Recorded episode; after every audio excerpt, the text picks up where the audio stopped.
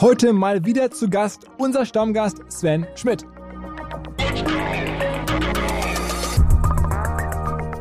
Das Fenster für Tech-Börsengänge, das war ja letztes Jahr, da gab es ja gar keine Wand mehr. Das war, ja, das war ja nur noch ein offenes Fenster. Da konnte ja jeder durch. Da, äh, ob es nur Mr. Specs ist, äh, da ist ja irgendwie jeder durchgelaufen, egal ob das jetzt stimmig war oder nicht. Und das Fenster ist jetzt sozusagen ist nur noch so ein Schlitz. Aktuell kommen da nur noch Top-Firmen durch, mal jetzt von diesen Spec-Thematiken abgesehen. Und deshalb glaube ich halt einfach, es wird dieses Jahr weniger IPOs geben.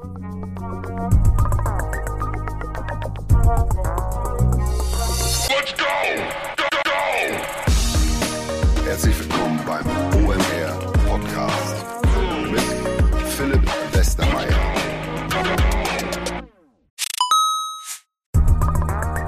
Ihr werdet euch wahrscheinlich fragen, warum unser Partner SalesViewer hier so oft im Podcast wirbt. Aber das ist relativ einfach zu erklären, denn wenn wir hier mittels Podcast Reichweite für SalesViewer erzeugen, dann besuchen natürlich auch hunderte von Menschen die Website von SalesViewer und SalesViewer kann dann mit dem eigenen Tool die Website-Besucher oder deren Firmen vor allen Dingen mit Klarnamen entschlüsseln. Also Podcast-Werbung führt zwangsläufig zu immer mehr Website-Besuchern und Website-Besucher lassen sich in Firmen Klarnamen von SalesViewer entschlüsseln und zu neuen B2B-Kunden machen. Und natürlich auch wir bei OMR sind sehr zufrieden mit SalesViewer nicht nur als Kunde, sondern auch als Partner. Wir setzen deren Tool ebenfalls ein zur eigenen B2B-Lead-Generierung und entschlüsseln damit die Website-Besucher von OMR, OMR Reviews oder anderen Tochterfirmen. Man sieht einfach, wer eure Webseiten besucht hat und wofür sich potenzielle Kunden interessiert haben. Neben uns, also OMR, sitzen aber auch noch deutlich größere Firmen wie Stepstone, Avato Systems, Sport5, Talon One oder die Vodafone-Tochter Grand Centrix bereits auf SalesViewer und generieren damit täglich neue B2B-Leads. SalesViewer ist bekanntlich auf unserem hauseigenen Software-Bewertungsportal OMR Reviews das bestbewertete Tool in gleich drei Kategorien und kann jederzeit kostenlos getestet werden. Wer also sehen möchte, wer auf der eigenen Website drauf war und diese Person dann am besten zu Kunden verwandeln möchte, der kann das alles kostenlos ausprobieren. salesviewer.com slash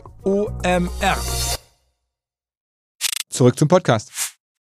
2022er Premiere von Stammgast Sven hier im Podcast. Jahr 7 des gemeinsamen Podcastens ist damit angebrochen und wir haben einmal alles durchgesprochen, was gerade so in der Tech- und Digitalwelt passiert. Angefangen von der Korrektur an den Börsen, da sind ja viele große Technologiefirmen gerade richtig abgewertet worden. Geht das auch wieder zurück? War die Frage, wer leidet besonders? Was heißt das auch für die privaten Märkte, für Startups, für Specs und so weiter? Ähm, dann natürlich das Hype-Thema Web3, Krypto, NFTs, da hatte Sven, wie man ihn kennt, einige sehr, sehr lustige Metaphern parat. Aber auch das Thema Impfpflicht, braucht man die? Wie könnte man das angehen? Wie wäre es vielleicht sogar noch cleverer? Darüber haben wir gesprochen. Und ein bisschen Ausflug in die Vergangenheit.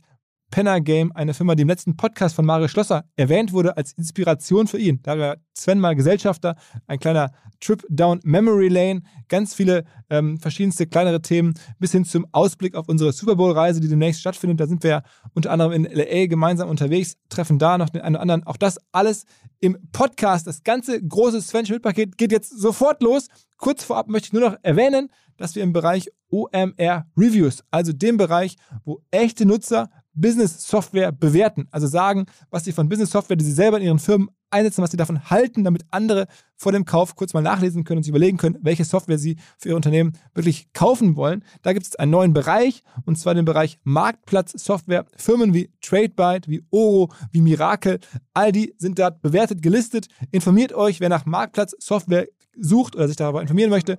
OMR Reviews ist auch da, the place to go. Und jetzt Sven. Er ist wieder da, ich glaube, aus einem Hotelzimmer in München. Moin Sven. Moin Philipp, ja, vielen Dank. Äh, Freue mich sehr, dass noch äh, Platz für mich da ist. Ich sehe ja nur irgendwie Jung von Matt, Uli Hoeneß, ich glaube Herr Watzke, ähm, der OMR-Podcast, der hat Rückenwind, oder? Ja, im Moment ähm, ist das ganz gut, muss man sagen. Ähm, aber ja, ist auch jetzt viele, viele Jahre Arbeit drin und, und sehr viel Leidenschaft. Und ähm, am Ende ähm, hast du es ja mit auf, aufgebaut, wobei ich dich jetzt ja auch auf anderen Plattformen ständig sehe. Ähm, vor allen Dingen gestern Abend äh, bei Sport 1 in einer Sendung, die so heißt wie deine Firma. Ja, wir sind ähm, mit Maschinensucher Namensgeber des ähm, Doppelpass zweite Bundesliga. Ähm, wer den noch nicht gesehen hat, montagsabends immer 21.45 Uhr. Das ist die kleine Schwester vom Doppelpass erste Liga am Sonntag. Und äh, ja, da durfte ich gestern, ähm, du kennst ihn ja auch, Pitt Gottschalk, Chefredakteur von Sport 1, hatte mich auch als Gast eingeladen und ist natürlich immer ein Erlebnis. Man muss sagen, ähm, so ein, so ein Naming Right, also führt nicht nur zu möglicherweise Einladungen, sondern es ist irgendwie auch eine ganz sinnvolle Sache, weil, hatten wir gestern Abend doch drüber gesprochen, ähm, du dann in, in, in, Millionen von Programmzeitschriften abgedruckt wirst mit dem, deinem Markennamen Maschinensucher, äh, dann auf einmal als Showsponsor ist, bist du nicht nur im Fernsehen, sondern halt auch in, in ganz vielen Print und Online und sonst wo ähm, Programmplattformen. Äh, ja, ich glaube, es, das eine ist der Medienwert der Sendung selbst an dem Montagabend, das andere ist halt, dass ein Sport 1 über deren Plattform die Sendung bewirbt und dabei auch immer Maschinensucher benennt. Und das dritte ist, dass halt die Sendung natürlich auch in, ob es nun online Programmübersichten sind oder halt noch äh, offline äh, TV-Zeitschriften, da die Sendung auch erwähnt wird. Und das sind so die drei Komponenten und damit versucht man dann halt sozusagen auch die Ausgabe zu verargumentieren. Ich habe irgendwie daran denken müssen, wie ich vor kurzem die Nachricht bekam, ähm, dass das ehemalige Staples Center in LA ähm, ist jetzt ja, heißt jetzt ja Crypto.com ähm, Arena. Also für 700 Millionen, für zehn Jahre hat sich Crypto.com da die Rechte gesichert. Generell sieht man ja gerade, dass ganz viele Krypto- und, und äh, Trading-Firmen und so ähm, so Sport-Naming-Rights ähm, kaufen oder, oder äh, Flächen kaufen. Und da dachte ich mir, ey, wie kann das sein? Aber eine Begründung war, zumindest die ich dann verstanden habe, ist, die werden ja auch auf Millionen von Tickets physisch noch draufgedruckt wahrscheinlich oder zumindest in Apps reingeladen. Überall steht halt crypto.com. Also es ist nicht nur sozusagen die Diskussion in der Halle und so, sondern wirklich, du bist ja dann einfach in Programmplattformen weltweit und das hat dann vielleicht schon irgendwie Effekte. Klar, auf der anderen Seite bei solchen Beträgen, da muss natürlich auch immer der Vergleich gemacht werden, was sind meine Kundenakquisitionskosten über die Kanäle, was sind sie über das äh, Namensgeberrechte. Und da muss man sich auch fragen, kann ich halt die Kosten über mein Geschäftsmodell ähm, refinanzieren und natürlich im Kryptomarkt aktuell diese Trading-Plattformen äh, eine relativ hohe Marge ähm, und sehr viel Rückenwind und dadurch jetzt diese Deals, ja. Ähm, ob sich das dann auch noch in ein bis zwei Jahren rechnet, ich glaube, da muss man mal die Marktentwicklung abwarten. Das andere Stadion da in LA heißt ja SoFi Stadion und äh, ähm, um jetzt die Überleitung hinzubekommen, ja, äh, da ähm, habe ich ja gestern gehört, dass äh, Mike Franz, der gestern auch ähm, der in, in der in der Doppelpassendung war, der glaube ich der härteste ähm, Verteidiger der Bundesliga-Geschichte. Ich glaube, äh, mehr, gelb, ja. mehr gelbe Karten hat äh, nie jemand bekommen. Ähm, der fährt, glaube ich, auch zum Super Bowl und äh, Philipp da hoffen wir ja dann sozusagen vielleicht den Mike Franz äh, am Strand äh, vielleicht mal mit dem ein bisschen zu kicken. Ja, von dem mal umgegrätscht zu werden am besten. Ja, das, auf jeden Fall, das wäre auf jeden Fall eine gute Insta-Story, ja. Ähm, ich filme und ähm, Mike Franz gerät Philipp Westermeier am Strand von Santa Monica um. Ja, ich, ich, vielleicht sind ja noch andere deutsche Gründer vor Ort, ja. Ähm, äh, keine Ahnung. Äh, schauen wir mal. Wir machen auf jeden Fall ähm, jetzt schon mal als Ankündigung einen gemeinsamen OMR-Podcast, wo du und ich sozusagen zu zweit Moderatoren sind und wir sprechen mit dem deutschen Roger Goodell. Ja, also das hast äh, du angeschleppt als Idee und ich meine generell, ähm, wir sind halt jetzt, wie gesagt, der Plan ist, man weiß ja mit allem hier Unwägbarkeiten nicht so ganz genau, aber der, der Plan ist, die Tickets sind da, Hotels sind reserviert, ähm, in LA zu sein in ein paar Tagen. Ähm, wer uns aus LA hört oder irgendwas eine Idee hat, auch vor Ort ist, ähm, könnten wir gerne bei LinkedIn oder bei Instagram eine, eine DM schicken, mal gucken, ob das irgendwie alles reinpasst. Aber du hast irgendwie da den Alex Steinfort angeschleppt, sag ich mal, ich kenne ihn noch nicht, aber ähm, du kennst den Kollegen, der jetzt die NFL in Deutschland ähm, steuert. Ja, und ich glaube, es soll ja jetzt auch ein NFL-Spiel ähm, in Deutschland geben. Und ich glaube, wenn man sich anschaut, wie erfolgreich die NFL ist, sicherlich äh, eine sinnvolle Entscheidung. Und vielleicht kriegen wir bei ihm ja schon raus, wo findet das NFL-Spiel statt? In Düsseldorf? Fragezeichen. Ja. Und wer soll da spielen? Ja, ich bin auf jeden Fall gespannt. Ähm, und zum Thema ist ja eigentlich selten, dass es zwei Moderatoren gibt bei einem OMR-Podcast. Aber ich glaube, jetzt am Sonntag hast du einen Podcast zusammen gemacht mit dem Kasper von Finance Forward und ähm, ihr habt sozusagen mit dem Penner Game Gründer von Brasilien gesprochen. ja, genau. Also das ist in der Tat irgendwie super skurril gewesen. Wer unsere Folge am, am, Sonntag noch nicht gehört hat, also wirklich dringend nachhören. Es war aus meiner Sicht einer der spannendsten Podcasts der letzten Monate, muss man sagen, also seit Sven da war, ähm, weil der Kollege ähm, nicht nur tatsächlich mal Penner Game in Brasilien unter anderem gemacht hat als Deutscher, sondern der hat auch irgendwie mittlerweile in USA ein milliardenschweres Versicherungsunternehmen gegründet mit dem Bruder des Schwiegersohns von Donald Trump, dem Josh Kushner, also ist auch börsennotiert. Der Typ macht krasse Sachen, hat irgendwie ein Grundlagenpaper für Ethereum mitgeschrieben, sich trotzdem am Ende im Podcast auch nochmal kritisch zu den ganzen ähm, Blockchain-Themen geäußert. Also da ist wahnsinnig viel drin. Krass, was es für Typen gibt hier aus Deutschland, die auf einmal weltweit irgendwelche Dinge tun. Und auf einmal erzählte der mir, was sein erstes Projekt war, ein Penner Game in Brasilien auszurollen. Er sei von einer deutschen Firma inspiriert worden. Da ging es ja darum, so einen äh, Penner oder einen Obdachlosen zum Schlossbesitzer hochzumanagen, sein Managerspiel. Und da bin ich fast vom Stuhl gefallen, weil ich wusste ja, nicht der Gründer, aber der Teilhaber an dieser Firma warst lange Jahre du. Ja, und ich musste auch schmunzeln. Ne? Ist ja schon, wie klein ist die Welt? Äh, die Story war auch zu 99 Prozent richtig. Ja, zwei sehr, sehr gute Gründer, Nils Wildung, Marius Vollert. Ähm, das, die eine Sache, die er nicht wusste, ist, als wir uns entschieden haben, sozusagen das Penner-Game global auszurollen, hört sich auf jeden Fall jetzt hier nach Größe an, haben wir äh, das auch in Brasilien gemacht. Und unsere Blaupause war es, zu sagen, damit wir sozusagen kostenlos äh, Nutzer akquirieren können, also jetzt Viral-Marketing, müssen wir halt Aufmerksamkeit generieren und letztendlich so eine Art ja, Skandal herbeireden. Also haben wir selbst an irgendwelche Organisationen geschrieben in Brasilien, natürlich mit irgendwelchen E-Mail-Accounts und gesagt, hier dieses Penner-Game, das würde ja irgendwie Obdachlose sozusagen da ähm, in schlechte Licht drücken und da geht, das müsse verboten werden. Ja, und wollten dann halt irgendwelche Zeitungsartikel generieren oder äh, Fernsehberichte und so weiter und so fort. In dem Fall ist es schiefgegangen, denn das echte Penner Game, also nicht die Kopie von dem Podcast-Gast, das echte Penner Game wurde in Brasilien verboten. Und ähm, ja, und das war dann auch das Ende, weil wir uns gesagt haben, jetzt mit Anwälten in Brasilien gegen das Verbot vorzugehen, wo wir noch nicht mal so richtig viele Nutzer hatten und nicht monetarisiert haben. Das hat es ja nicht gelohnt. Und das war sozusagen mein Brasilien-Abenteuer. ja, und die Inspiration für den Mario Schlosser. Also hört am besten da auch noch mal rein oder äh, wirklich dringend rein. Ganz witzig, auch da noch, um das einmal abzuschließen, äh, die, den Ausflug in die Vergangenheit hier, wie heißt das, Down Memory Lane. Ähm, wir kannten uns zwar schon ein bisschen aus meiner Grundjahrszeit, aber eigentlich war das der erste Moment, wo wir regelmäßig miteinander zu tun hatten. Damals warst du noch in Hamburg, die, die Penner Game Gründer, so damals Schüler, ähm, saßen bei dir mit im Büro und ähm, du hast die Vermarktung unter anderem gemacht und da durfte ich mit meiner damaligen oder mit meinen Partnern unserer damaligen Restplatzvermarktungsfirma äh, das Penner Game oder die Restplätze, die Werbeflächen vermarkten. Und ich weiß auch genau, ich hatte immer Schiss, wenn das Telefon klingelt und Sven ruft an, weil ich dachte, scheiße, jetzt gibt's wieder einen Anschiss, weil wir irgendwie die Werbung falsch gemacht haben, irgendwelche Cookies gedroppt haben, die nicht hingepasst hätten und so weiter. Aber am Ende ähm, haben wir uns darüber zumindest dann angefreundet und dann gab's ja. äh, viele Sportabende und so weiter. Ja, Aber be be bevor die Hörer jetzt denken, ja, also erzählen die Opas jetzt vom Krieg, äh, würde ich sagen, äh, gehen wir mal zu den aktuellen Themen. Und äh, du hast es ja gerade angesprochen, die Firma von dem Podcast-Gast Oscar Health, ähm, deren Aktie ist ähm, stark gefallen in den letzten Wochen und Monaten. Und ich glaube, jetzt mal hier ähm, nach der, sage ich mal, kurzweiligen Einleitung mal Butter bei die Fische. Und ähm, es gibt aktuell ein Thema, ja, ich glaube, das ist im Bereich der Tech-Investoren, der Tech-Unternehmer das Thema und das ist die Korrektur an den Börsen. Ja, ja, und ich glaube, so ein Jan Beckers, der, glaube ich, bei dir auch schon mal im Podcast war, ja. der macht ja so, eine, so einen Fonds, wo er in globale Internet- oder Tech-Werte investiert. Ja, und ich glaube, der hat jetzt ja, knapp 40 Prozent verloren. Und wenn man mit Investoren spricht, die sagen immer, außerhalb von GAFA und Microsoft hat man so eine 40 Prozent Korrektur im Tech-Bereich.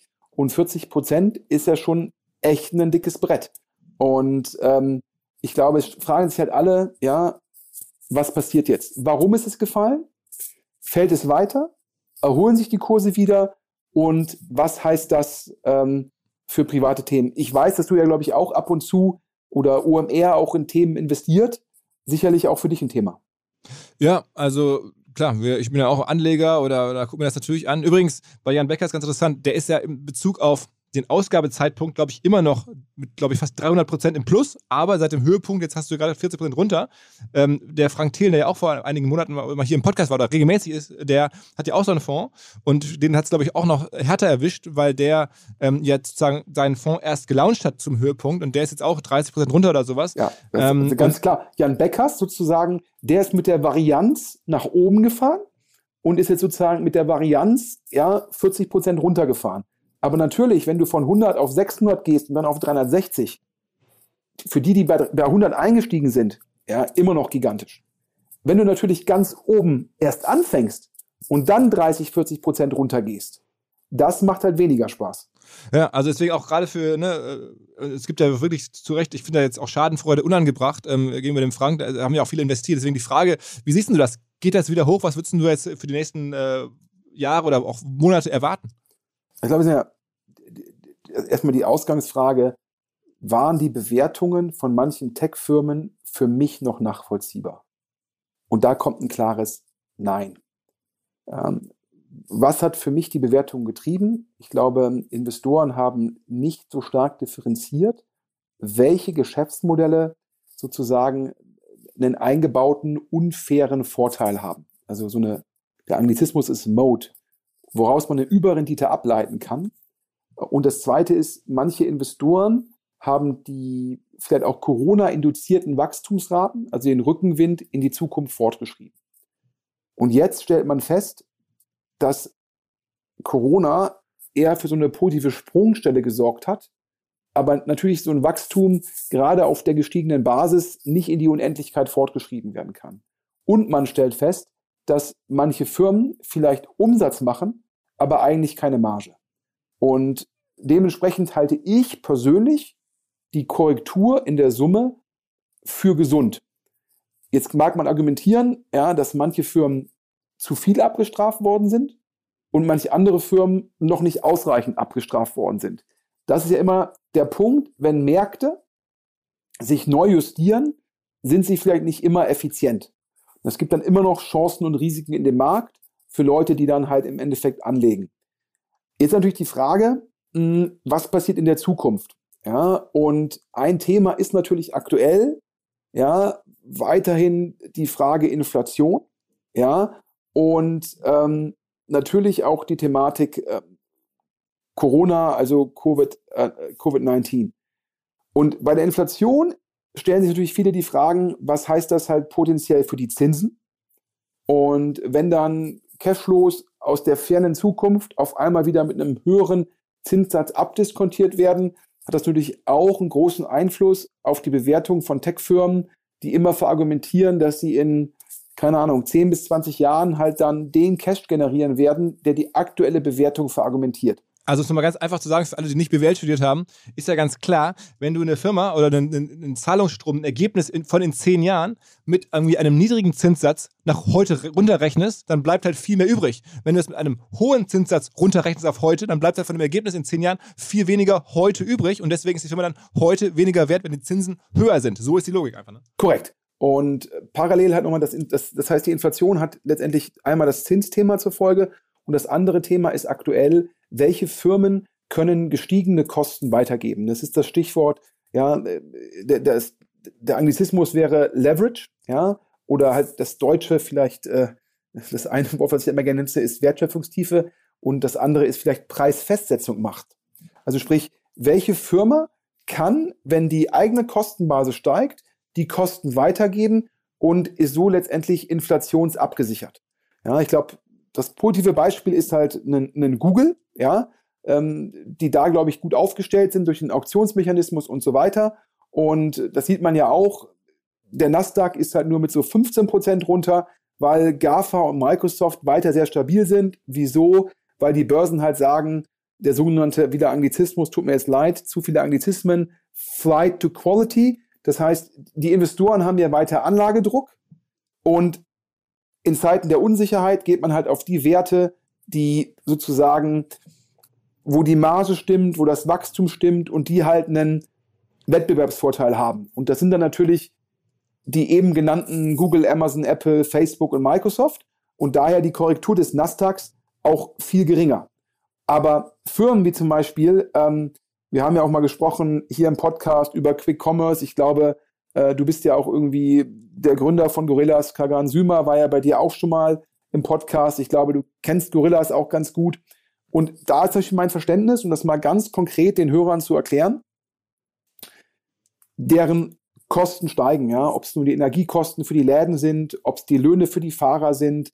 Parallel führt Corona zu einem hohen Krankheitsstand. Auch das führt zu höheren Kosten, weil du ja von den Krankenkassen so ungefähr die Hälfte der Kosten wiederbekommst. Auf jeden Fall steigen die Kosten für das Picking und für die Lieferung und teilweise auch für den Betrieb der Läden bei Flink, Gorillas und Co. Aber die sind nicht in der Lage, die gestiegenen Kosten an die Kunden weiterzugeben. Warum nicht? Zum einen Konkurrenz und zum anderen halt auch Substitute.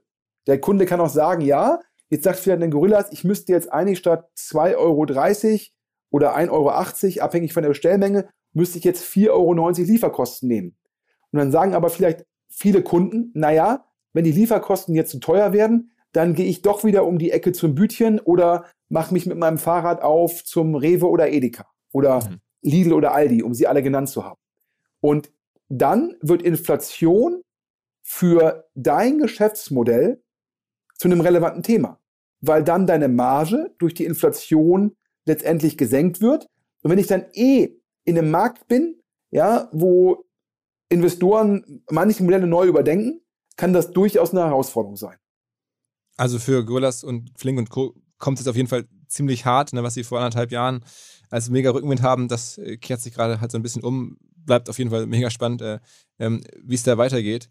Ähm, Ach, übrigens, da kommen wir zum nächsten Thema, ja. Äh, was sind so die Themen, über die ich aus Makroperspektive nachdenke? Ja? Das eine ist natürlich Inflation, aber auch generell aktuell, das sieht man letztendlich, finden viele Lieferdienste keine Fahrer, weil die im Winter wieder lieber in der Gastronomie arbeiten, weil irgendwie Fahrradfahren bei zwei Grad Regen und Wind halt dann doch kein Traumjob ist.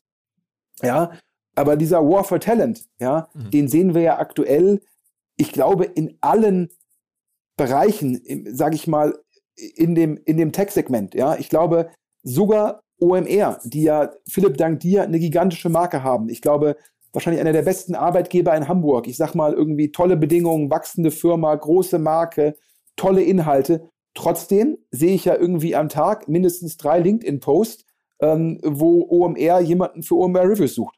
Absolut, absolut. Also wir haben, ich glaube, 20, 30 Stellen offen. Ähm, und es ist, ja, es ist natürlich am Ende eine Gefahr. Also ich, ich hatte zum Beispiel auch lange ein bisschen Respekt davor, einen Personalbereich oder einen HR-Bereich bei uns aufzubauen. Ähm, habe mich jetzt umentschieden, ähm, gerade auch mit dem Blick auf Recruiting, ähm, weil meine Kollegen, die hier auch mir helfen oder die Teilbereiche leiten, ähm, sagen, ja, ohne Personal kann ich die Jahresziele nicht schaffen. Ähm, und das, das trifft uns genauso und deswegen, äh, wir suchen und ich meine, dass du suchst äh, bei Maschinensuchern Essen, das wissen wir ja schon seit Jahren eigentlich. Ne? Ja, ja, ich mache, ich, ich, ich brauche hier ja jeden OMR-Podcast, aber ich glaube, zum ersten Mal, ja, mir haben ja Leute in der Vergangenheit immer vorgeworfen, dass unsere Einstellungskriterien, ich sage ja immer, wir haben das beste Team in unserem Segment, ja, aber wir haben auch sehr, sehr hohe Ansprüche. Ähm, und dann war immer die Frage, sind meine Ansprüche halt zu hoch? Und ich habe immer gesagt, nee.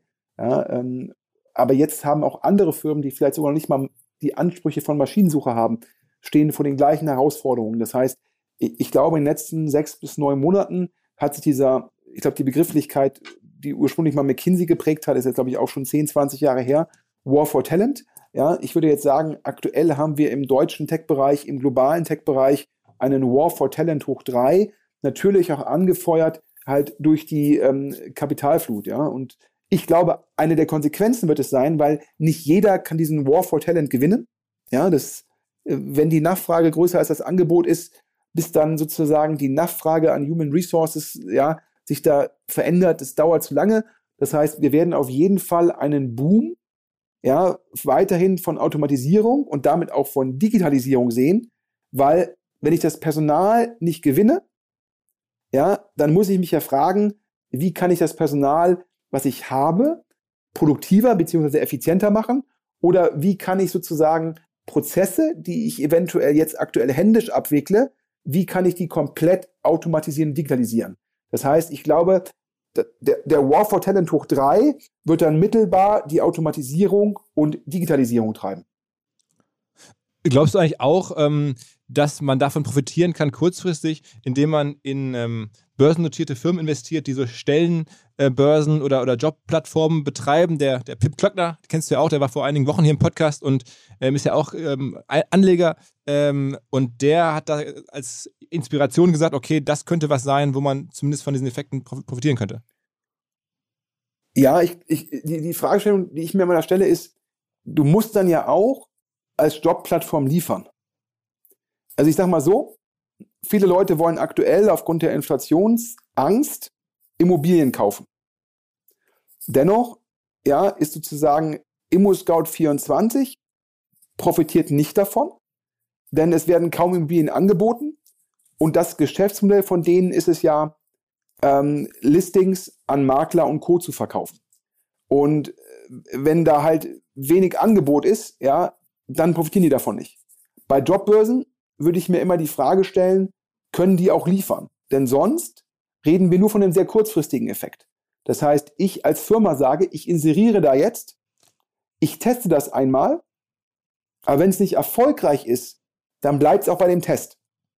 Das Wobei, heißt, das Produkt. Du hast ja fast keine Wahl, als es dauerhaft zu probieren. Also, ich meine, wenn es kurzfristig nicht geklappt hat, dann hast du ja trotzdem weiter den Druck und denkst dir, okay, dann bleibe ich zumindest draußen äh, dauerhaft, weil irgendwie der Druck geht ja nicht weg.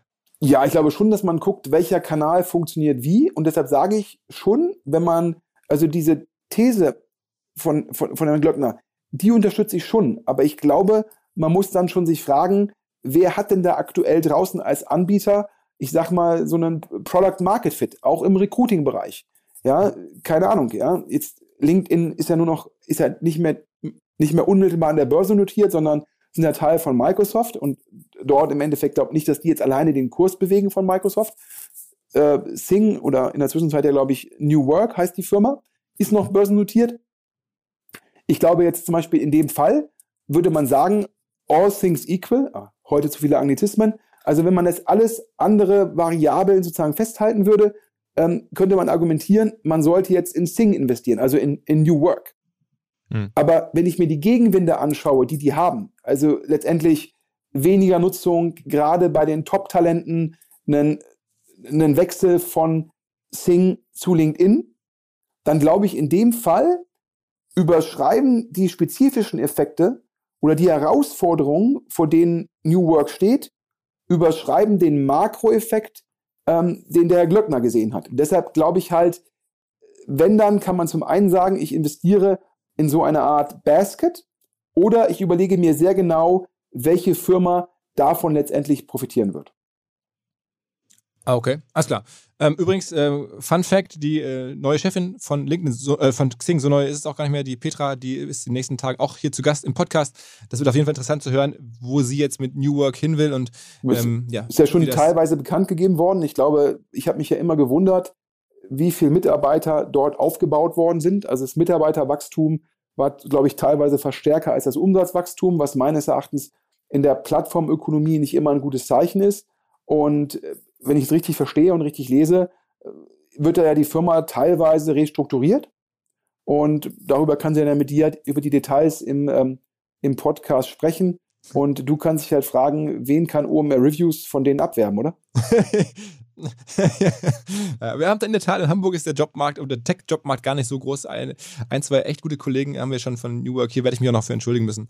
ähm, ja, also, äh, aber so, und ich glaube, ansonsten halt noch die Themen, ja, Makrothemen, ne? Inflation, Personal und dann glaube ich halt, ähm, wenn ich jetzt mit Investoren aktuell rede und ich rede ja für den DS Insider Podcast, alle zwei Wochen mache ich immer so ein Wochenende telefonieren mit, mit deutschen und teilweise auch noch irgendwie europäischen Tech-Investoren. Ein Thema ist aktuell immer noch die Frage, wenn China wegen Omikron zumachen sollte, mhm.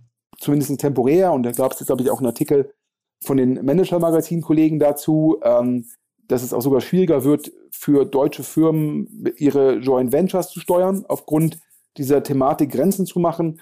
Und wenn China mit irgendwie, ich sage mal, dieser Zero-Covid-Strategie die weiter umsetzen sollte, ist dann die Frage, was heißt das eigentlich für die Herausforderungen der Supply Chain? Also das ist sicherlich, Supply Chain bleibt wie Inflation und Personal sicherlich ein Thema, was uns das Jahr über begleiten wird. Und äh, ja, das vierte Thema natürlich sozusagen das, was diese Supply Chain-Themen verursacht.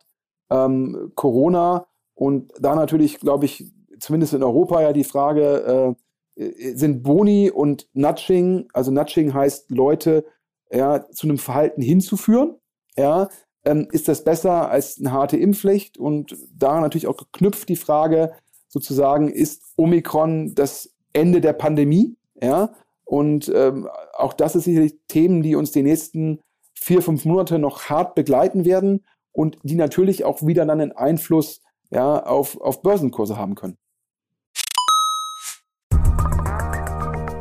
Wir haben einen neuen Partner hier im Podcast, an dem wir mit OMR auch zu einem ganz, ganz kleinen Teil beteiligt sein dürfen. Die Rede ist von Along, eine Firma, die folgendes Problem löst. Und zwar B2B-Verkaufsprozesse sind sehr kompliziert meistens. Es werden verschiedenste Materialien hin und her geschickt, Präsentationen, Videos, Angebote, Case Studies, Kalkulationen in verschiedensten Iterationen mit verschiedensten Menschen in den jeweiligen Verteilern. Ihr kennt es alle, E-Mail-Schleifen, E-Mail-Ping-Pong. Das macht den Prozess häufig kompliziert und zieht ihn sehr in die Länge. Und vor allen Dingen gibt es gar keine Insights aktuell über das Verhalten der Käufer. Also man sieht gar nicht, als jemand, der das Angebot unterbreitet, was auf der Gegenseite so passiert. Und genau das ändert jetzt Along. Die bauen die sogenannten Along Spaces, also digitale Sales Rooms, in denen alle Materialien hochgeladen werden können, in denen sich die verschiedensten Parteien austauschen können. Es entstehen einfach drei Vorteile. Man muss nicht mehr in irgendwelchen E-Mails nachsuchen. Angebotene Lösungen und Zahlen und Grafiken können schnell überall in Meetings geteilt werden. Und als Verkäufer sieht man natürlich, wer wann sich über welche Sachen informiert hat, worauf zugegriffen hat. Und man kann Informationen auch live anpassen. Along funktioniert also hier wie ein Co-Pilot, analysiert das Engagement der Interessenten und stellt sogar Empfehlungen für den nächsten Schritt zur Verfügung. Technisch aufsetzen aufsetzen, kann man das alles in wenigen Minuten auch mit dem jeweiligen eigenen CRM verbinden. Das macht Along. Wir glauben auch deswegen dran, weil es im Bereich Digital Sales Rooms die Nummer eins ist auf unserer hauseigenen Softwareplattform auf OMR.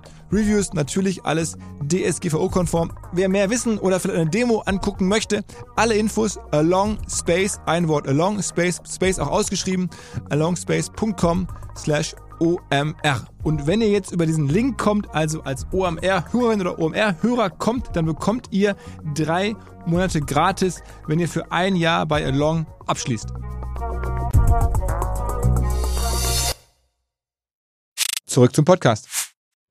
Aber ich fand es ganz interessant, weil wir haben natürlich auch ein paar Mal darüber gesprochen, die Impfpflichtdiskussion und ähm, da hast du ganz klar die Position zu sagen, ähm, Impfpflicht und diese ganze Druck macht eigentlich keinen Sinn, ne? sondern es wäre viel besser, über Anreize zu arbeiten. Ja, also ich vielleicht, damit jetzt hier nicht ähm, ja, man über das Thema äh, in der Öffentlichkeit zu reden, das ist ja, führt ja in Deutschland immer zu ähm, durchaus Herausforderungen. Ähm, und um das jetzt also vielleicht Leuten jetzt hier den Wind aus dem Segel zu nehmen, also ähm, ich bin äh, ich bin dreimal geimpft. Ähm, unsere gesamte Firma, also die Machine Seeker Group, ähm, ist geimpft und vor allem, was mich auch froh macht, ist, ich glaube, bis auf drei, vier Mitarbeiter sind auch irgendwie alle geboostert. Und wir haben sowohl, gab es diese Möglichkeit dieses Corona-Bonus und ähm, wir haben den auch genutzt, ähm, um ein Anreizsystem aufzubauen für sozusagen die, die Erstimpfung und für die Boosterimpfung. Ähm, das hat sehr, sehr gut funktioniert. Und ich glaube, wenn man sich die etwaigen Kosten einer Impfpflicht anschaut, und das ist ja mittelbare und unmittelbare Kosten, ähm, glaube ich halt, dass man vielleicht mehr über Boni nachdenken sollte, gekoppelt. Ähm, ich glaube, das Land oder die Stadt Bremen hat ja auch, was jetzt die Impfangebote angeht, innovative Wege beschritten und hat, ist halt dahin gegangen, wo vielleicht Leute, wo die Impfquote gering ist und hat das Impfangebot sozusagen zu denen gebracht, was ich auch im weitesten Sinne als Nudging verstehen würde. Ähm, und ich glaube, die Kombination aus beiden halte ich wahrscheinlich besser als eine Impfpflicht, weil ich halt glaube, eine Impfpflicht stellt die Frage, kann der Staat die überhaupt durchsetzen? Wenn es nicht gelingt, inwieweit leidet die Glaubwürdigkeit des Staates und die Friktionskosten, die gesellschaftlichen Friktionskosten, die durch eine etwaige Impfpflicht entstehen, auf Fragen der Glaubwürdigkeit, ähm, ist es das wirklich wert? insbesondere bevor wir nicht Boni und noch mehr Nudging probiert haben. Ich wäre also demnach in jedem Fall sequenziell vorgegangen. Ich hätte also gesagt, freiwilliges Impfangebot, dann hätte ich mit Boni und Nudging gearbeitet und erst, wenn ich das falsifiziert hätte, hätte ich gesagt, ich gehe den Weg einer Impfpflicht. Und jetzt haben wir da eine Diskussion und oh, ich bin mir nicht ganz sicher, ob was die Vorteile dieser Diskussion sind. Und parallel haben wir mit Omikron, glaube ich, eine neue Situation. Ähm, ja, scheinbar eine geringere Hospitalisierungsrate, also relevant geringer als Delta. ähm, und parallel eine relevant schnellere Verbreitung, dann ist so ein bisschen die Frage, wenn dann Omikron, ich sag mal, zu einer Durchseuchung führt, ja, ist dann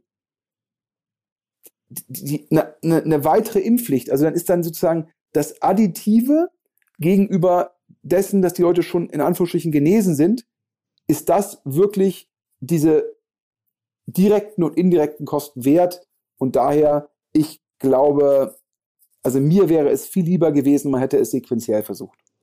Generell muss man sagen, dieses Nudging ähm, wird unterschätzt aus meiner Sicht. Ich habe das zum ersten Mal richtig kennengelernt im Rahmen witzigerweise der Olympischen Spiele in London, äh, wo die sehr clever ähm, das eingesetzt haben, dieses Konzept, um halt Warteschlangen ähm, nicht als eine Warteschlange empfinden zu lassen, sondern dass man dann da irgendwie unterhalten wurde und das Warten, man bekam Getränke und es war auf einmal cool, es gab irgendwelche Artisten und auf einmal war eine Warteschlange nichts Negatives mehr. Äh, und wir haben das zum Beispiel auch versucht, irgendwie, als wir das Impfzentrum hier gemacht haben in Hamburg äh, mit ja Millionen von Impf- oder 1,2 Millionen Impfungen, auch ganz viele Bruchstellen, die sozusagen versucht als Positivmoment zu drehen. Und das ist ja am Ende das Konzept von Nudging. Und ich finde, ähm, überall, wo man das so liest, so auch große Makroeffekte, häufig ganz unbeabsichtigtes Nudging, sei es nun Anreizsituationen im, im Automobilbereich, irgendwelche Abwrackprämien oder sonst was. Ähm, ich finde, das ähm, ist eigentlich in der Gesellschaft oder auch bei, bei Firmen als Konzept noch gar nicht so oft eingesetzt, wie man das machen könnte, finde ich. Ist erstaunlich eigentlich.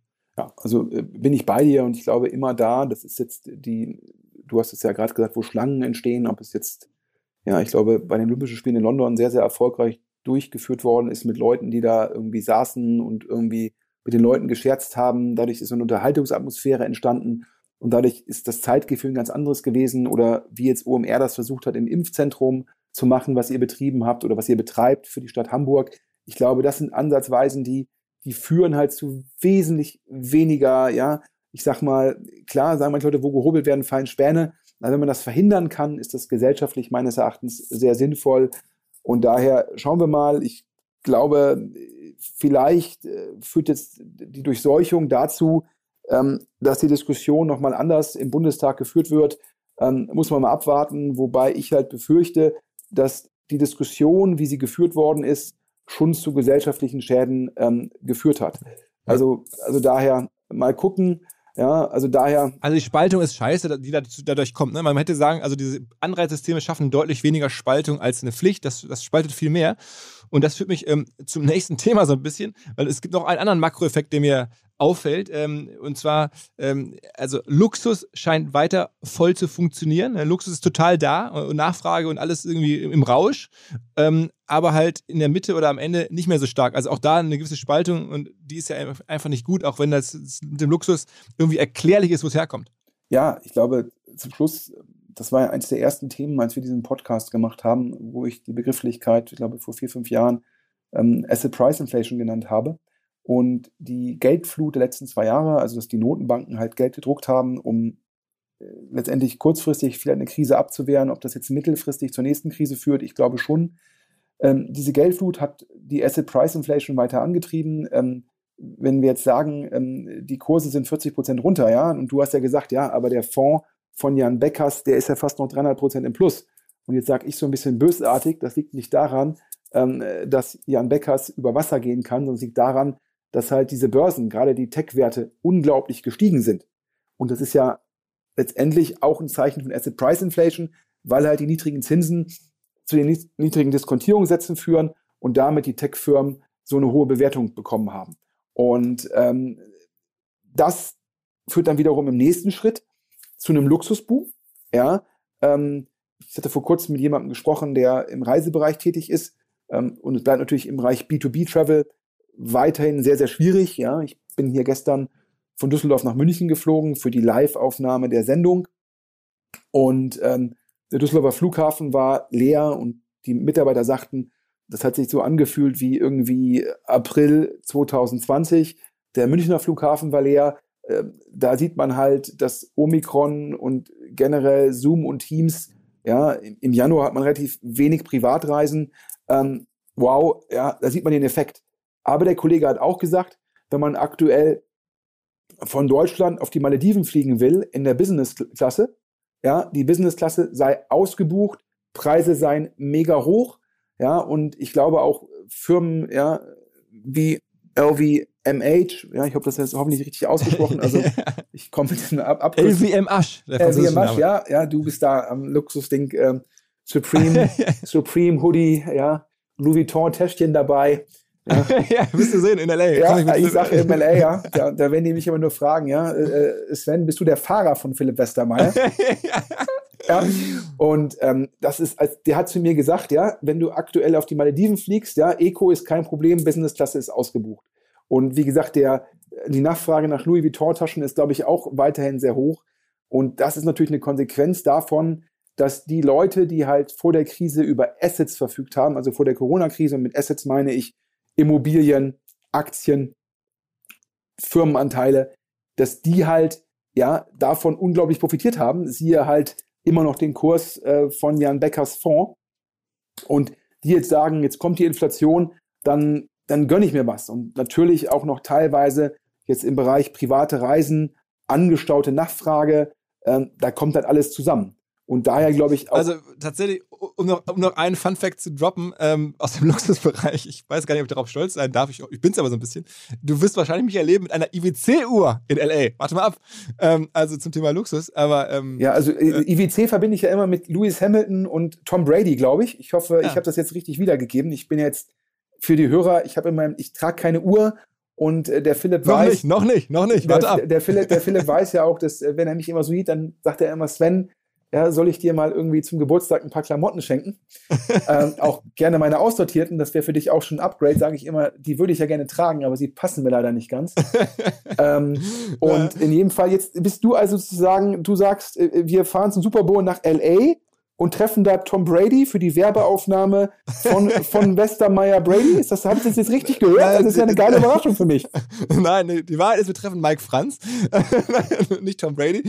Ähm, aber nein, ähm, in der Tat, also ist, das ist jetzt irgendwie, ich glaube, ich, ich weiß nicht, ob das jetzt auch- auch schon offiziell ähm, alles durch ist, aber ähm, wir sind da in super Gesprächen und ähm, ja, darf da so eine Art ähm, Influencer sein oder, oder ja, wie soll man das sagen? Ähm, Testimonial ist, glaube ich, zu hochgegriffen, das sind halt die, die Superstars, aber wir sind jetzt Partner mit IWC bei UMR und Das heißt, Ähm, das heißt auch sowas wie, ich bin ja ein großer Tennisfan, das haben die Hörer vielleicht schon mal gehört, und bei diesen Grand Slam Turnieren, das läuft ja gerade die Australian Open, da ist ja immer Rolex, das ist auch so eine Luxusuhr, ist da ja immer so official wie heißt das? Wie heißt das? Timekeeper. Rolex, Ich kenn- ich weiß gar nicht. Die sind irgendwie, die sind ein bisschen unbekannter als IWC, oder? Ja, ich, ich, Da sagt mir jetzt nichts. Sagt mir jetzt nichts. Also kein- ja, ist, ist, ist so eine kleine upcoming Marke, ja. Kann man ja mal gucken, sozusagen. Ich glaube, die haben jetzt viel für Roger Federer gezahlt, die haben jetzt kein Budget mehr für dich.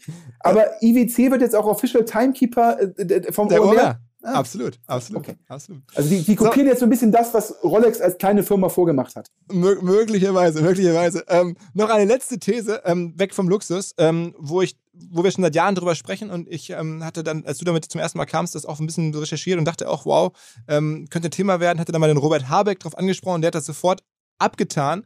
Aber mittlerweile muss man sagen, es kommt immer stärker auf. Ähm, eigentlich alle im Tech-Bereich, gerade in den USA, Scott Galloway und Co. sagen, ohne ähm, zumindest temporär äh, nukleare Energien wird es nicht gehen. Ja, da kennst du ja meine Meinung. Ja. Ich, ich, ich, habe total, ich habe heute Morgen hier in München ähm, ein Frühstück gemacht mit, glaube ich, einem der führenden ähm, europäischen Investoren. War ich auch ganz dankbar, dass der für mich Zeit gefunden hat. Also sehr, sehr nett. Ähm, und da habe ich. hab Wer, wer war das? Wer muss ja kurz mal sagen. ja, nee, das kann ich jetzt nicht sagen. Ich, da bin ich, äh, das jetzt hier kein, will jetzt hier kein Name-Dropping machen. Ähm, und da ging es auch darum, die Perspektive auf die Welt, ja. Und da ging es um die USA, da ging es um China. Und aus dessen Perspektive ist da Europa, sage ich mal, fast irrelevant. Und ähm, dann habe ich gesagt, ja, ich glaube halt auch, ja, die- die- die- diese viel zu viele Leute in Deutschland glauben, äh, dass wir als Land noch irgendwie richtig relevant sind. Ja, wir sind als Europa nicht mehr richtig relevant und auch wir als Deutsche sind nicht richtig relevant. Und äh, daher will die Welt auch nicht am deutschen äh, Wesen genesen. Ja? Ähm, und der Aufstieg von uns aus der Atomkraft, wir sind ausgestiegen ja, wegen dem Vorfall in Japan. Die Japaner machen weiter Atomkraft. Und seit wir ausgestiegen sind, werden um uns herum immer mehr Atomkraftwerke gebaut. Ja? Und wir sind halt keine Insel wie Australien, sondern wir sind Teil von Europa. Und ähm, da ist uns niemand gefolgt. Und noch nicht mal in Eu- Europa ist uns jemand gefolgt. Und in den USA wird jetzt auch wieder über, über Atomkraft gesprochen, über sogenannte Micromiler. Ja, und in Finnland ist jetzt ein Endlager sozusagen in Betrieb gegangen. Und ähm, in Deutschland hat Atomkraft, glaube ich, einen unglaublich schlechten Ruf. Das ist letztendlich eine verbrannte Marke, wenn man so will. Ja, ich glaube, Branding von Atomkraft in Deutschland äh, ist irgendwie äh, suboptimal, um es höflich zu sagen. Und da hat ja der Scott Galloway in seinen Jahresvorhersagen ähm, hat gesagt, ähm, ja, man muss sich mal angucken, wie umweltschonend, wie sicher ist Atomkraft. Ähm, dann, was ist da technisch möglich? Also Thema Micromiler und so weiter. Und hat vorhergesagt, dass äh, Nuklearenergie sozusagen ein richtig großes Comeback feiern wird. Und ähm, ja, ich glaube auch einen Daniel Stelter, ähm, Ex-BCG Managing Director, der jetzt auch, glaube ich, einen sehr, sage ich mal, sich wirtschaftlich viele Dinge hinterfragt, die dort schon passieren. Ja, auch der hat sich jetzt nochmal dazu geäußert zur Abschaltung der Meiler. Und generell, finde ich halt die ganze Diskussion zum Thema Energie in Deutschland ist halt Ideologie, Ideologie getrieben und nicht irgendwie rational, nicht faktengerecht und auch immer noch mit der Ideologie, die dann auch noch zum Glauben führt, dass man, man das einzige Land ist, das die Wahrheit gesehen hat und alle anderen müssten einem folgen. Und, ähm, und dafür setzt man halt eine ganze Menge aufs Spiel, ja. Und man sieht ja jetzt auch im gewissen Rahmen die Konsequenzen der Energiepolitik. Man muss sich halt fragen, wie unabhängig sind wir als Land vom russischen Gas? Ja, und was heißt das wiederum für unsere Handlungsfreiheiten als Land und damit auch als Europa in Bezug auf die Ukraine?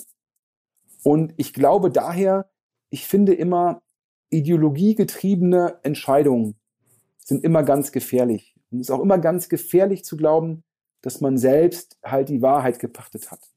Und ob das nun ist, dass man sagt, hier Wasserstoff ist die Zukunft. Ich sage, ich persönlich bin ja jemand, der immer sagt, lass mal die Märkte entscheiden. Und daher, ja, ich glaube, außerhalb von Deutschland wird Atomkraft äh, einen Comeback feiern. Ähm, in Deutschland wahrscheinlich mit den Grünen in der Koalition, wahrscheinlich eher nicht. Ähm, was das jetzt sozusagen für unsere Energiekosten heißt, was das für den sozialen Frieden heißt, wenn man sich anguckt, wo die Preise für eine Kilowattstunde aktuell sind, wenn man sich, wenn man sich fragt, was heißt das eigentlich für die untere Hälfte, wie relevant wären Energiekosten für deren Budget, ähm, können wir uns überhaupt erlauben, dauerhaft dann sozusagen das dann wiederum partiell zu subventionieren? Boah, also das ist auf jeden Fall ein Thema. Ich glaube ja auch ein Thema, was jetzt noch mehr an die Öffentlichkeit kommt durch die steigenden Kilowattpreise, durch die steigenden Gaspreise, durch die Ukraine-Krise, durch die Diskussion mit den, mit den USA ähm, betreffend Nord Stream 2, dann natürlich auch ähm, die Regierungspartei, muss ich fragen, ob Gerhard Schröder, der ja auch schon bei dir im Podcast war, ob der da halt im Endeffekt, welche Rolle der da spielt. Also in Summe glaube ich, und das ist sicherlich auch nochmal ein Makrothema, äh, ist die Frage, die Rolle von Europa, die Rolle von Europa und der NATO im Ukraine-Konflikt.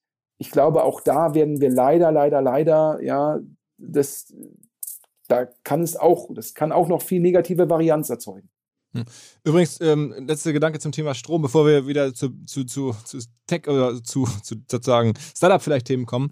Ähm, wir hatten uns kurz unterhalten, es gab einen Artikel im Spiegel über so einen Unternehmer ähm, aus Düsseldorf in deiner Nachbarschaft, der hat irgendwie Strom verkauft, war es mir gar nicht so klar, dass man einfach eine Firma gründen kann und dann kann man sich Strom an den Strommärkten kaufen und dann sozusagen Endkunden weiterverkaufen, der jetzt gerade damit aufgefallen ist, weil er ganz viele Kunden ähm, loswerden will.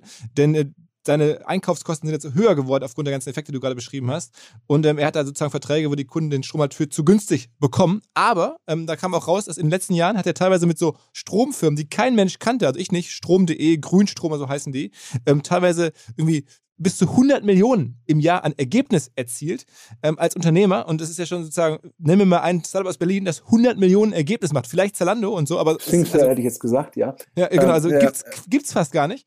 Ähm, und der so ein Typ, irgendwie kaum bekannt, ähm, ich glaube, türkischen Background, türkisch klingender Name, ähm, unter dem Radar, macht da, also am Ende mit einfach nur mit Internetmarketing, muss ich mal fast sagen. Das ist ja nichts ja. anderes als Internetmarketing. Leuten Stromverträge verkaufen, das dann einkaufen.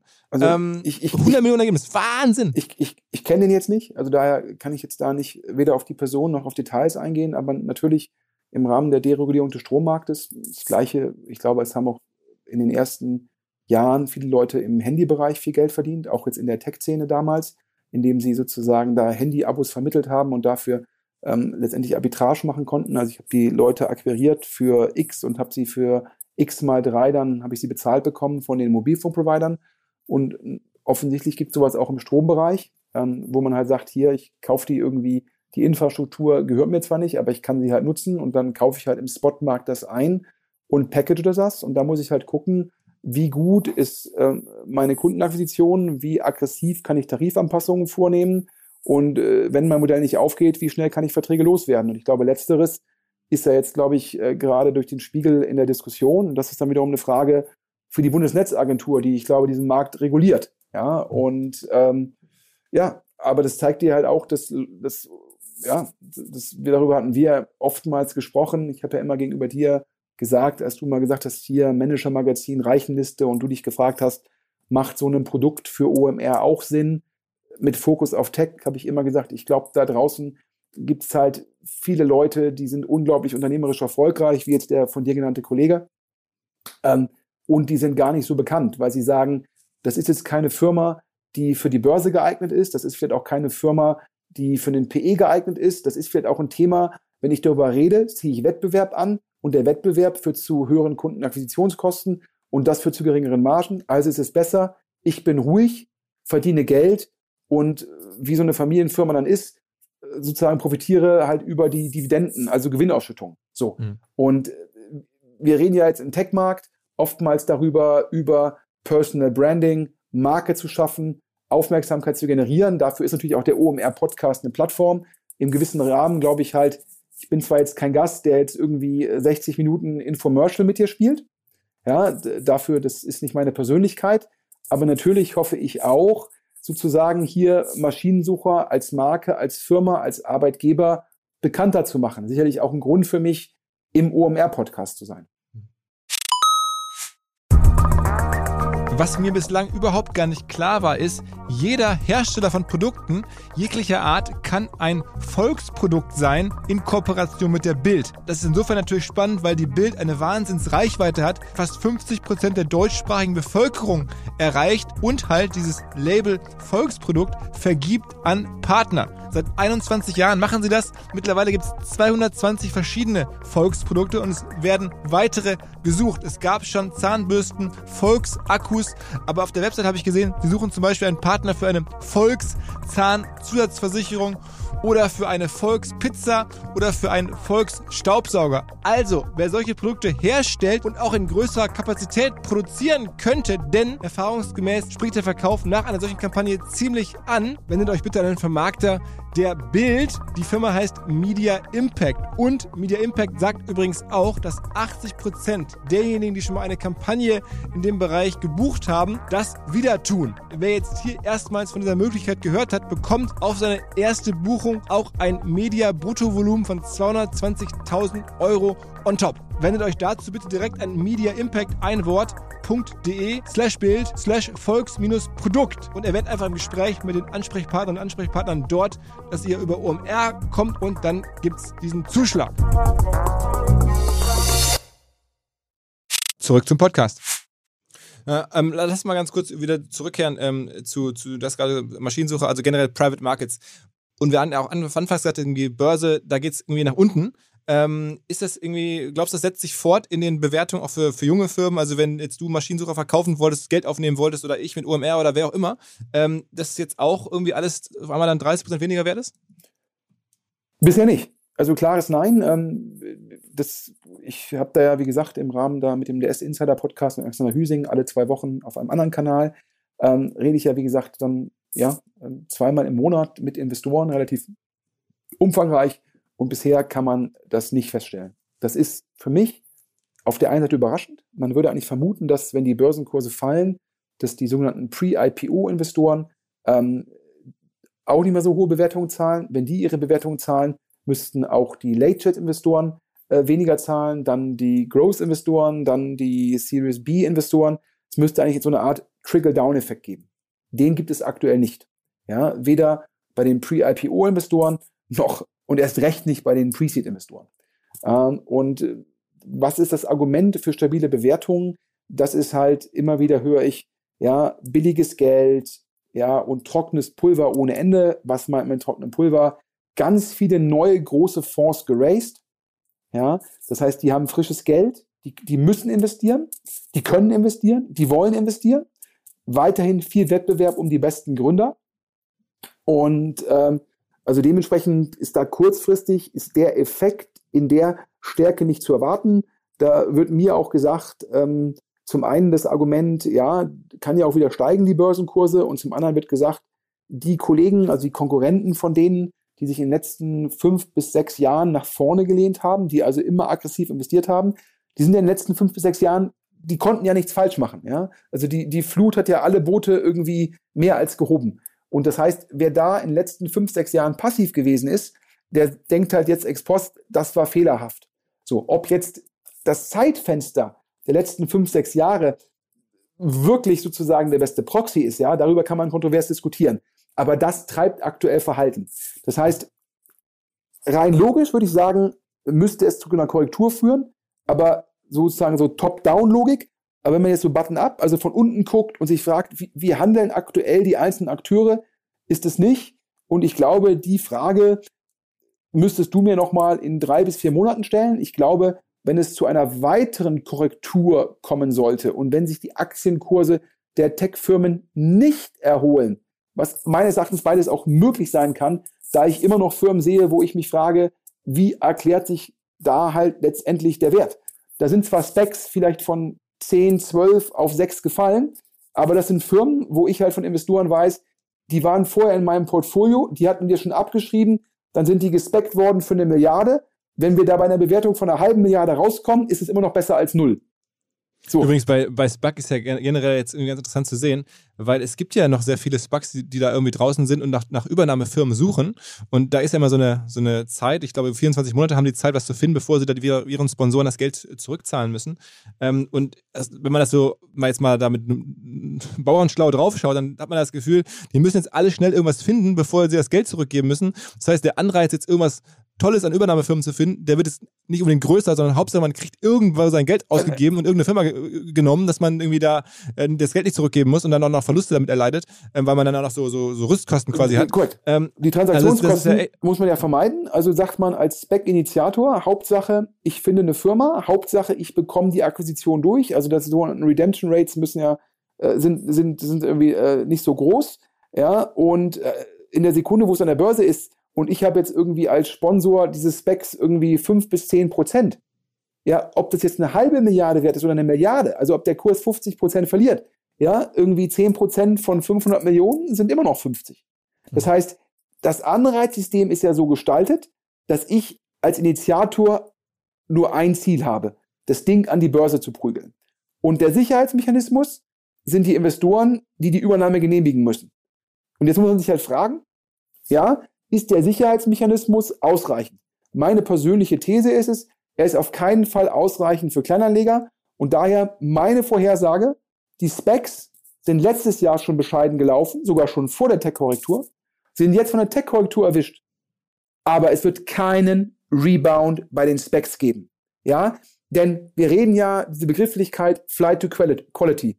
Und ich muss in aller Härte sagen, Flight to Quality schließt Specs einfach aus. Denn Specs ist letztendlich, ein VC sagt immer, ich habe in meinem Portfolio drei Teilen die Stars, die Firmen, die ordentlich laufen und den Scheißhaufen. Und die Specs sind der Scheißhaufen der Börse. Wobei es gibt auch schon ein paar, die ganz gut funktionieren, muss man auch sagen. Ja, okay, aber ganz offen. Du sagst jetzt hier irgendwie, es gibt irgendwie 200, 300 Specs und davon laufen fünf bis zehn gut. Naja, wenn, wenn wir jetzt irgendwie ins Casino gehen und äh, Philipp, du setzt irgendwie 10.000 Euro und du setzt 30 Mal irgendwie auf deine Lieblingszahl und verlierst 28 Mal und gewinnst irgendwie äh, äh, zweimal, verdoppelst du dein Geld, in Anführungsstrichen, ja, dann gehst du aus dem Casino raus und bist traurig. Hm. Also am Ende, ähm, nächste Vorhersage von dir, ich erahne sie schon, ähm, es wird einfach weniger IPOs generell geben. Klar. Oder Börsengänge. Börsengänge das, das, das Fenster für Tech-Börsengänge, das war ja letztes Jahr, das war ja irgendwie, da gab es ja gar keine Wand mehr. Das war ja, das war ja nur noch ein offenes Fenster. Da konnte ja jeder durch. Ja, da, äh, ob es nur Mr. Specs ist, ja, äh, da ist ja irgendwie jeder durchgelaufen, egal ob das jetzt stimmig war oder nicht. So. Ähm, und das Fenster ist jetzt sozusagen, ist nur noch so ein Schlitz. Aktuell kommen da nur noch Top-Firmen durch, mal jetzt von diesen Spec-Thematiken abgesehen. Und deshalb glaube ich halt einfach, es wird dieses Jahr weniger IPOs geben, weil ich nicht glaube, dass das Fenster jetzt wieder kurzfristig wieder so aufgeht. Und dann ist die einzige Konsequenz, es wird weniger IPOs geben. Vor allem auch die Pre-IPO-Investoren, die auf hohen Bewertungen investiert haben. Ja, wenn du auf 5 Milliarden investiert hast oder auf 10 oder auf 15 und die Firma will an die Börse gehen für meinetwegen irgendwie drei, dann sagst du natürlich ganz klar, oi, oi, oi, ist für mich schwierig, müsste ich ja im Endeffekt eine Bewertungskorrektur machen, äh, beunruhigt meine Limited Partner und ist irgendwie für meinen Carry nicht gut. Und dann haben natürlich die Investoren Anreiz und auch die Möglichkeit, Probleme im Portfolio zu kaschieren. Ja, ähm, gerade wenn die Firma nicht mehr so viel Geld verbrennt, sage ich halt, dann bleibt noch mal zwei, drei Jahre privat. Das heißt, die Firmen werden dann einfach länger sozusagen privat bleiben und äh, wenn der Burn der Firma vertretbar ist, ähm, dann passt das halt. Und also um, am Ende also sagst du, die werden privat bleiben, vor allem damit die Investoren, die ähm, das nicht aufdecken müssen quasi, dass die Firma gar nicht mehr so viel wert ist, was sie ja tun müssten, wenn es an die Börse ginge, um halt wiederum ihre Portfoliobilanz ein bisschen zu schönen, ähm, halten sie einfach Firmen länger privat, ähm, damit da halt keine negative äh, Abschreibung oder Korrektur reinkommt. Ne? Korrekt. Dann, dann ist ja letztendlich äh, Teppich hoch äh, und drunter. Also ich sag mal so, ja, wenn du jetzt irgendwie äh, schnell Staub fegen willst, ja, alles irgendwie unter die Schränke und unter den Teppich, und dann sieht die Wohnung auch sauber aus. Ähm, und ähm, ja, und dann sagt also dann, dann hofft man halt, dass die Firmen in die Bewertung reinwachsen. Dann sagt man halt, dann müssen wir ein, zwei Jahre länger warten und dann wird die Bewertung schon erreicht. Aber das gilt meines Erachtens nur für Firmen, die halt tatsächlich ein gutes Management, ein gutes Modell, eine gute Marge und natürlich auch diesen Mode haben. Also einen Vorteil. Firmen, die strukturelle Probleme haben, die werden auch nicht besser, wenn du zwei bis drei Jahre wartest. Hm.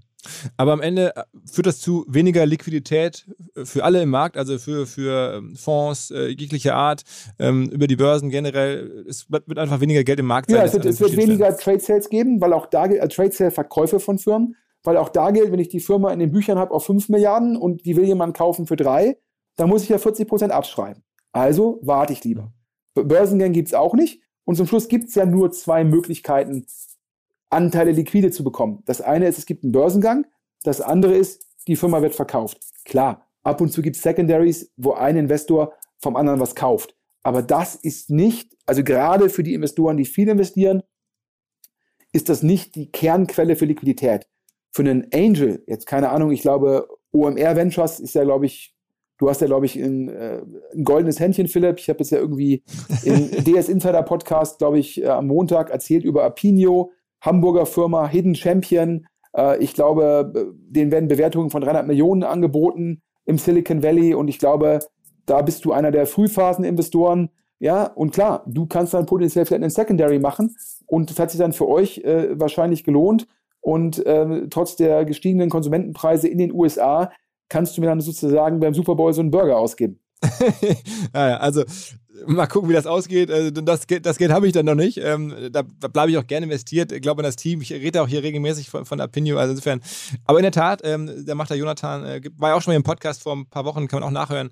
Äh, eine super Arbeit. Ähm, lass noch ein letztes Themengebiet anschneiden, was auch so ein bisschen an der Kante ist, irgendwie Finanzen und, und neue Art von Geldanlage. Ähm, NFTs und dann vielleicht die, die Tür zu Web 3. Ja? Das ist ja so das neue Wort dafür.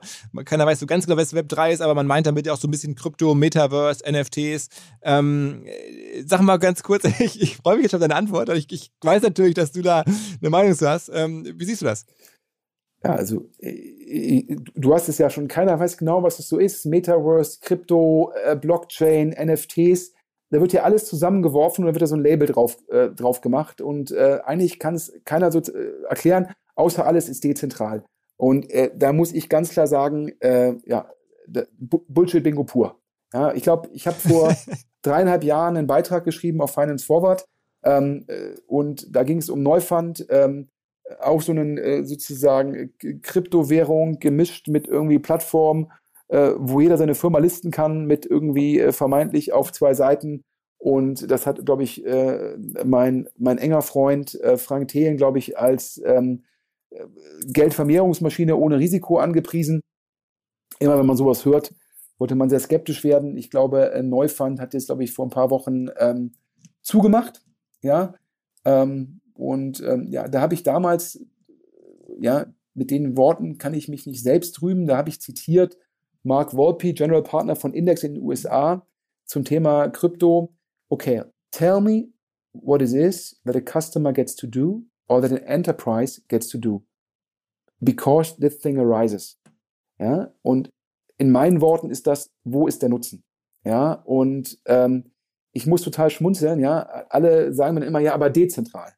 Das ist irgendwie, ähm, ja, so, so gut, so schlecht wie Atomkraft im Branding ist, so gut ist dezentral im Branding. Ja, also sozusagen, die liegen an unterschiedlichen Enden des Kontinuums. Ähm, und dann wird mir das immer erklärt, dann frage ich immer, ja, aber jetzt gucken wir mal an, NFTs, die werden jetzt gehandelt über so eine Plattform, die nennt sich OpenSea. Die haben auch gerade eine Monster VC-Runde gemacht oder VC-Runde, Growth Equity-Runde. Und ich glaube, 2,5% Transaktionskosten. Also das Web, das Web 3.0 ist dezentral, weil dann gibt es keine Transaktionskosten und ähm, letztendlich Aktien kann ich fast handeln ohne Transaktionskosten. Stell dir mal vor, 2,5% Transaktionskosten, dann wäre Trade Republic vielleicht wirklich 5,5 Milliarden wert. Ähm, stattdessen nimmt OpenSea für die Transaktion bei NFTs 2,5% Transaktionskosten. Also das Produkt, was eigentlich dezentral ist, wird über eine zentrale Plattform gehandelt, die 2,5% Transaktionskosten durchsetzen kann. Da denke ich mir, das ist für mich, also ja, also das zeigt dir, das zeigt dir die ganzen Widersprüche, ja, meines Erachtens in, in, in Anführungsstrichen in einem Satz. Und ähm, dann, ja, auch das, ich glaube, ist so rare. Und ich habe im Keller, Philipp, eine Sammlung von Briefmarken. Hat mein Opa damals für mich gesammelt. Mein Opa war großer Briefmarkensammler. Und da war immer die These, ja, und die Briefmarken sind immer mindestens das wert, was draufgedruckt ist, also jetzt 80 Pfennige. Ähm, und dann kam der Euro und dann konnte man sie nicht mehr nutzen und dann sind alle Briefmarkensammler, muss man so halt sagen, auch wenn jetzt hier wahrscheinlich irgendwie Leute sagen, wie kann er das sagen? Alle Briefmarkensammler sind ausgestorben, es sind keine Briefmarkensammler nachgekommen. Briefmarken, zumindest die, die Deutsche Post da massenweise an Sammler verschickt hat. Ähm, da ist das Angebot irgendwie zehnmal größer als die Nachfrage. Die haben keinen intrinsischen Mehrwert, ja, sozusagen. Ähm, also, es sei denn, wenn jetzt hier ein Hörer sagt, Sven, deine Briefmarkensammlung ist mir ein paar Millionen wert, ja, bitte melden. das meldet sich jetzt ein Hörer und sagt, Sven, aus deiner Briefmarkensammlung mache ich ein NFT. ja, ja, aus meiner Briefmarkensammlung mache ich ein NFT. Ähm, ich habe früher auch diese Panini-Bilder, da konnte man diese Bundesliga-Alben, ich weiß nicht, ähm, Philipp, ob du die auch mal gesammelt hast. Da gab es dann irgendwie so Vereine, Spieler, so. Ähm, klar. So. Klar. Da habe ich auch noch ein paar alte im Keller. Ja, in Deutschland Panini-Bilder, äh, Alben. Ja, wenn ich jetzt sage, hier, ich habe irgendwie das erste Panini-Bild von Oliver Kahn und dafür hätte ich jetzt gerne 342.000 Euro. Ja, auch da bitte, liebe OMR-Hörer, wenn ihr das haben wollt, meldet euch bitte. Ja, und äh, deshalb so. Und dann habe ich ja dir im Vorfeld gesagt, ich habe auf Twitter, ähm, hat ein Steven Deal, den ich nicht kenne, ja, hat, hat geschrieben einen wunderbaren Text zum Thema NFTs und damit natürlich auch indirekt zum Thema so ein bisschen digitale Güter und auch zum Thema natürlich im gewissen Rahmen Web.3, weil das natürlich alles NFTs, Blockchain, Smart Contracts wird da ja alles reingerollt und alles dezentral. Und der hat einen Dialog geschrieben, den kann man, vielleicht könnt ihr den in den Show Notes verlinken. Der hat geschrieben, First, let's talk about what the NFT market actually is. Unlike buying bonds, equities, real estate, or actual art, you are not buying something with a tangible existence, rights, or utility. Das heißt, er sagt, dass im Vergleich zu anderen Anlagemöglichkeiten, ja, wenn du eine Immobilie kaufst, kannst du da drin wohnen oder du kannst sie gegen Miete sozusagen vermieten. Ja, wenn du Equity hast, hast du einen Teil von der Firma. Wenn die Firma Geld verdienst, bekommst du eine Dividende ausgezahlt. Oder du hast vielleicht, wenn du ein Kunstwerk hast, bei dir stehen, vielleicht irgendwie einzigartigen konkreten Nutzen. Wobei bei Kunst bin ich noch nicht mal so, bin ich auch skeptisch, aber so hat er es geschrieben. Und jetzt sagt er, im, im Fall von NFTs, you are buying an expensive entry in someone else's database. Und das heißt, eigentlich ist das ja dezentral, aber dann ist es wiederum doch ein Eintrag in eine Datenbank von dem Dritten. Das ist ja, glaube ich, auch, das hast du mir geschickt, den Post, Philipp, zum Thema Back.3, ich glaube, von, von Moxine, korrekt? Moxie, Marlon ja. Spike, also dem, dem Signalgründer, ja. äh, wirklich extrem lesenswert. Der so Tech-Typ, also Entwickler, super tief drin, ne? der hat da eine super Messaging-Plattform gebaut und der hat sich mit dem Thema beschäftigt und hat da einen sehr, hat auch der, der Mario Schlosser von erzählt, nochmal aufgedeckt, was du gerade beschreibst. Also alles ist dezentral, aber wenn du dann irgendwie eine NFT kaufen willst, musst du doch durch OpenSea durch und die können sogar entscheiden, am Ende habe ich da gelesen, ähm, ob der NFT dann in deinem Wallet angezeigt wird oder nicht und korrekt, sowas. Also, also, verrückt eigentlich. Ähm, also muss man lesen, werden wir auch verlinken. Ja, korrekt, haben wir schon oft darüber gesprochen. Korrekt, Dieser also Moxie Marlin Spike Post ist wichtig. Ja. Den sollte man lesen und was jetzt hier der Stephen Deal schreibt, you are buying an expensive entry in someone else's database. Das hat sozusagen ähm, der Signalgründer nochmal äh, ein bisschen ausführlicher ausgeführt. Dann der zweite Tweet, ist so ein Tweetstorm. Ich werde nur drei vorlesen. Danach, wie gesagt, verlinken wir. There is one comparable market to NFTs, also ein Vergleichsmarkt. The Star Naming Market back in the 90s. Some entrepreneurs found you could convince the public to buy rights to name yet unnamed stars after their loved ones by selling entries in an unofficial register. äh, also ich glaube, ich habe damals auch ähm, äh, irgendeiner Frau sozusagen ähm, äh, habe einen, hab einen Stern nach ihr benannt und habe dann für, glaube ich, 30, 40 D-Mark äh, so eine Urkunde bekommen, die wahrscheinlich so einen Produktionswert hatte von 10 bis 20 Pfennigen. ähm, und, ähm, und ja, und war dann sozusagen in einer Datenbank, ähm, äh, von denen es auch mehrere gab. Also soll jetzt mal keiner glauben, dass er dann, dass ich wirklich jetzt, äh, wenn der Stern dann irgendwie in, ähm, in drei Trillionen Jahren bemannt wird äh, von Elon Musk, der bis dahin unsterblich ist, und mit seinem Tesla-Flugzeug sozusagen mit dem eingebauten Atomreaktor zu dem Stern geflogen ist und dabei auch nicht älter geworden ist, dass Elon Musk dann sagt, oh, der Sven hat aber in den 90er Jahren, vor ein paar Trillionen Jahren, hat er mal so einen Eintrag für 40 D-Mark gekauft und äh, daher heißt jetzt der Stern sozusagen in Andenken an Svens Ex-Freundin Susanne. Nein, natürlich nicht. So. Und Stephen Deal schreibt weiter, The thing with star registries is they are not unique, and they don't actually convey ownership. Also gibt davon diverse und natürlich wird man nicht Eigentümer. Ja? The entire grift is in convincing other people that it has a meaning. Das heißt, die werden nur gekauft, weil man glaubt, weil man es schafft, jemandem zu vermitteln, dass es ein Wert ist. Also ich würde sagen, die, die, die, die, die hohe Kunst des Brandings. The value of naming a star is precisely how much bullshit your loved one is willing to buy in this enterprise. so. Und das deckt meines Erachtens ähm, die ganze Thematik NFTs, dezentral, aber dann ist es doch nur ein Link in der Database. Und zwar sind alles dezentral und Smart Contracts, aber ich nehme zweieinhalb Prozent Marge. Und das ist für mich, also ja, zum Schluss, das ist der Dogecoin. Ich glaube, Elon Musk hat den irgendwie mal auf Twitter gepostet und dann ist der Wert gestiegen. Ja, und dann haben mich Leute damals vor drei, vier Jahren war ja diese ICO so ein großes Ding. Da haben mich Leute angerufen, ob ich ein ICO für Maschinensucher machen möchte. Habe ich gesagt, was? Haben die mir irgendwie erklärt, ja, so eine Währung rausgehen. Aber ich so, was bekommen denn die Leute für den ICO? Ja, das muss man gut kommunizieren. Und dann gab es auf LinkedIn damals, wie es jetzt auf LinkedIn nur noch Coaches gibt, ja, gab es damals auf LinkedIn ICO-Berater. So.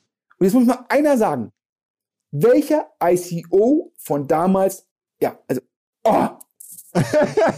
also jedenfalls, ich werde diesen Podcast deswegen nicht vergessen, weil als ich in der Vorbereitung von dir diesen Link bekam zu diesem Twitter-Typen, der wirklich, ich erinnere mich auch noch, wie man Sterne ähm, benennen konnte und ich habe das auch am Anfang natürlich erstmal denkt man sich, okay, ist ja cool, da freut sich jemand, ist ja mega äh, so ein cooles Geschenk. Aber am Ende ist natürlich alles mega Bullshit und irgendwer hat sich geil ausgedacht ja. und sagt irgendwie, und dann hat derjenige, der das Geschenk bekommt, fühlt sich ja dann auch irgendwie so, wow, jetzt wurde hat der Philipp oder der Sven ne, mir einen Stern. ja, okay, ich glaube, besser wird's nicht mehr. Nee, ähm, ich, sag, ich, ich sag immer zum Schluss, dein Investment in NFTs ist nicht weg. Das Geld haben jetzt nur andere. ja, genau. So, da, damit, damit kann man sich dann trösten, ja, dass man damit die ganze Chain vor einem gemacht hat. Also wer jetzt also denkt, ich hab, der hat jetzt irgendwie hier über einen Spec seine Firma IPO't, ja, ähm, und der kauft sich jetzt noch irgendwie NFTs, dann sage ich so gewonnen, äh, so gewonnen wie zerronnen oder so zerronnen wie gewonnen, wie auch immer. Erst kriegt man das Geld über den Spec geschenkt und dann ist es doch wieder weg. So, aber du Ja. hast recht, besser wird's nicht mehr. Ist ein gutes Schlusswort. Ich freue mich auf den Podcast mit dir in Santa Monica am Strand mit Alexander Steinfort, während euch beide Mike Franz umgrätscht. Und vielleicht gucken wir, ob wir noch einen anderen Gründer treffen. Ich freue mich auf jeden Fall von dem kalten München hoffentlich äh, gesund und munter dann mit dir in Santa Monica am Strand bei 22 Grad zu sein und freue mich sehr auf den Super Bowl. Ein Bucketlist-Item für mich. Absolut, absolut. Für mich auch. Ähm, und ja, nachdem wir beide nach Tokio fahren wollten ähm, und das dann ja nicht möglich war, glaube ich, jetzt wäre es cool, wenn das klappen würde. Ähm, naja, schauen wir mal.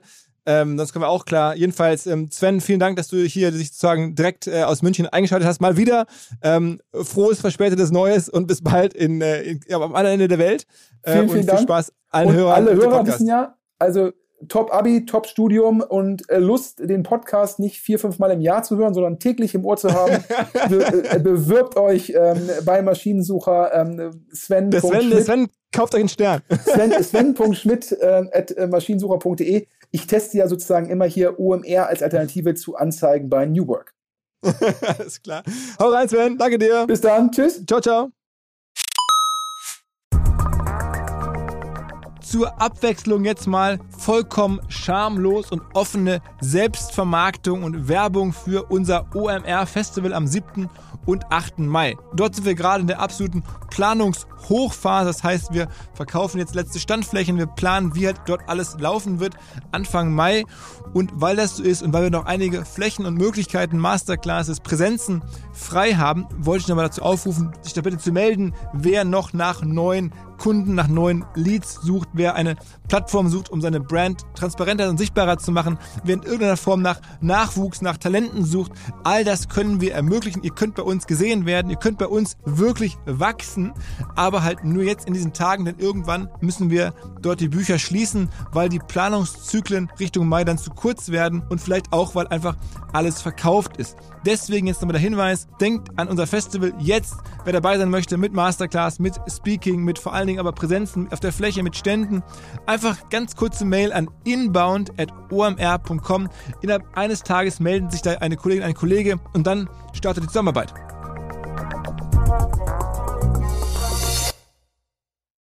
Zurück zum Podcast. Dieser Podcast wird produziert von Podstars bei OMR.